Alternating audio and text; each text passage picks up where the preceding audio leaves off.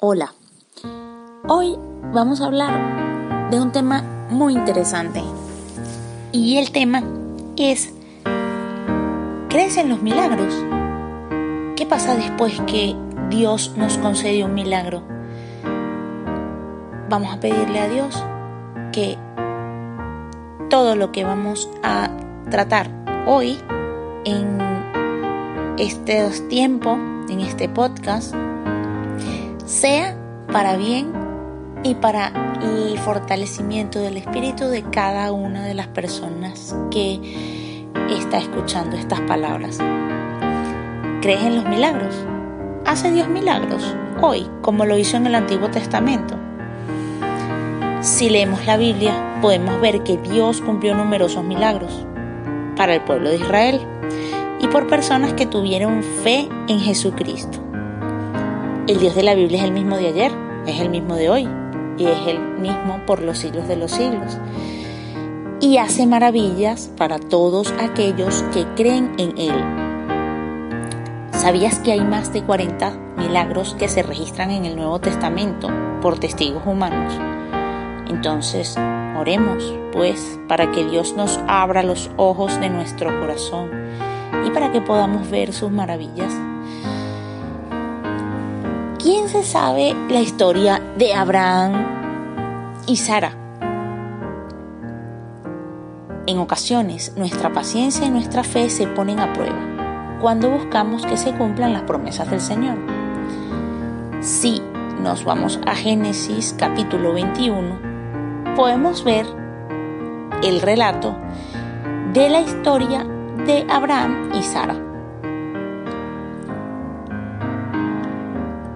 Cumplió Dios la promesa que les hizo tanto a Abraham como a Sara.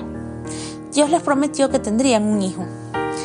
Estos acontecimientos narrados en Génesis 21 tuvieron lugar cuando Abraham tenía 100 años de edad y Sara 90 años.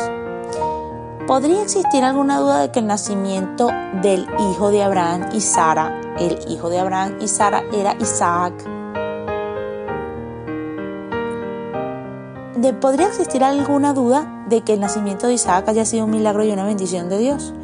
No, Abraham tenía 99 años, Dios se le aparece, estableció un pacto con él y le cambia el nombre.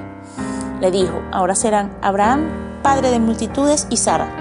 Un año después, cuando Sara tenía 100 años, dio a luz a Isaac, conocido como el hijo de la promesa y quien junto con su padre e hijo serían los patriarcas del pueblo judío. Esto lo dice el Génesis capítulo 21 del 1 al 5. Pero en la muerte de Sara, después de la muerte de Sara, Abraham tuvo otra esposa, tomó otra mujer, el nombre de la mujer era Setura, y tuvo seis hijos, Sinra, Joscam, Medan, Marián, Isbac y Suá. Eh, entonces aquí vemos qué pasa después. El milagro de Dios no se quedó en, darle a Abraham la potestad para que después de 100 años darle la gracia de que pudiera ser padre de Isaac duró mucho más, porque después de la muerte de Sara tuvo seis hijos.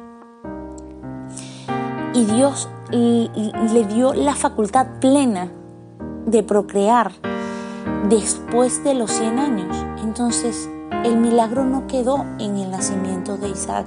Dios le da la facultad plena de la procreación y ese es el milagro. El milagro no acaba ahí. Entonces, si Dios hace un milagro, te da todo para que puedas disfrutar de ese milagro. Dios no da un milagro a medias. Dios hace un milagro completo. Voy a contarles un testimonio de mi vida personal y el testimonio es el siguiente. El testimonio es acerca de la vida de mi abuela materna. Mi abuela ya no vive, pero era una mujer cristiana que vivió entregada a Cristo durante más de 50 años. Mi abuela cumplía los preceptos de Dios, predicaba la palabra de Dios y vivía según sus mandamientos. Era una mujer humilde y de mucha fe. Mi abuela tenía una vida muy austera. Leía mucho la Biblia predicaba y hacía buenas obras. Cuando tenía 70 años, eh, le tuvo un, problema, un dolor, y cuando fue al médico le dijeron que tenía una piedra en la vesícula y que se debía operar de inmediato. Una no, tenía varias, y que debía operarse de inmediato. Y bueno, se, ella fue, se le llevó y, tras la operación, al siguiente día, mi abuela tuvo una complicación eh, porque sufrió una inflamación del páncreas eh, durante el proceso de que le extrajeran la vesícula. Y esa complicación la llevó a hacer una pancreatitis o ransom biliar lo que la llevó a estar en una unidad de cuidados intensivos, una terapia intensiva UCI y en coma desde ese día y durante nueve meses. Su estado empeoró día a día. Sufrió una necrosis completa de páncreas y la enfermedad alcanzó el grado 4. Los médicos nos dijeron la muerte es inminente después de nueve meses o diez, la muerte sucederá en unos días y pues tras esa noticia médica se, pagamos los servicios funerarios y los gastos eh, comenzaron a ser inmanejables mm, porque las clínicas nos decían que debía desocupar la terapia intensiva porque eh, iba a morir y ya eran los gastos inmanejables y nos pidieron que la lleváramos a morir a, la, a casa. Extrañamente mi abuela estuvo en su casa sin recibir atención médica y en coma, sin medicamentos, durante más de seis meses. Eh, no recibió atención médica, ni alimentación, ni absolutamente nada, solo se le mojaban los labios y bueno, tenía eh, pañal, y, pero tampoco fallecía, Y los médicos decían que su estado era el mismo y que su estado era tan crítico. Eh, mi abuela tenía las manos, eh, tenía una, una, inflamación y tenía prácticamente que rigidez de casi todos los, los miembros del cuerpo y pues decía que los médicos que fallecía inminentemente y pues pasaban los días y no fallecía. Un día eh, mi abuela era cuidada y atendida por su hija menor, solo vivía con ella. Y ya su hija por la noche estaba muy cansada y, se quedó dormida.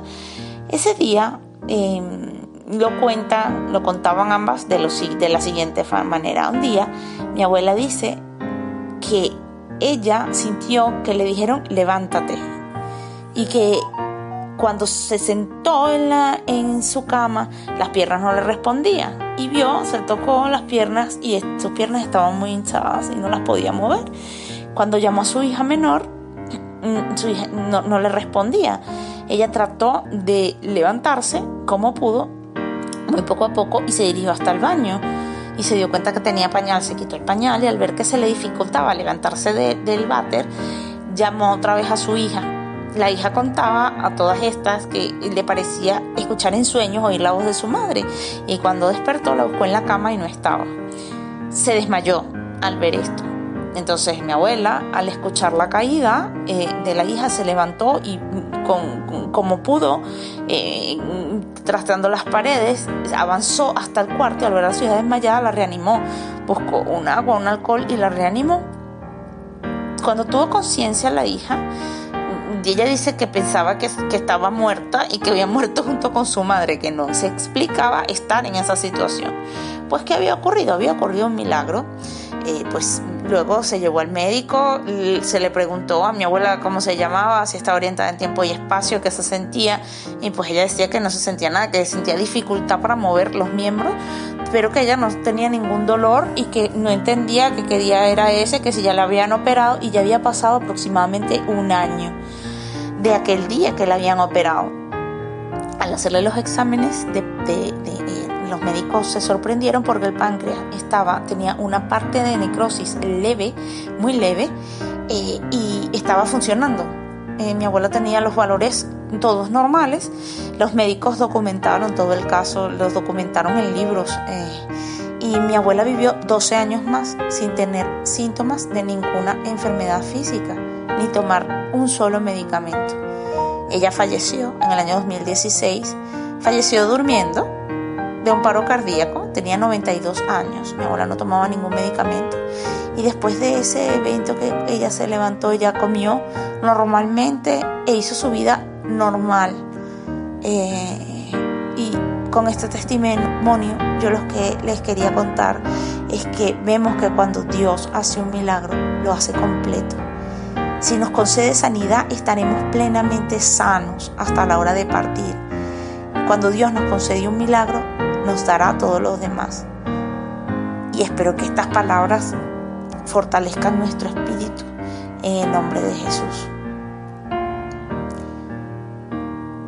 Amén.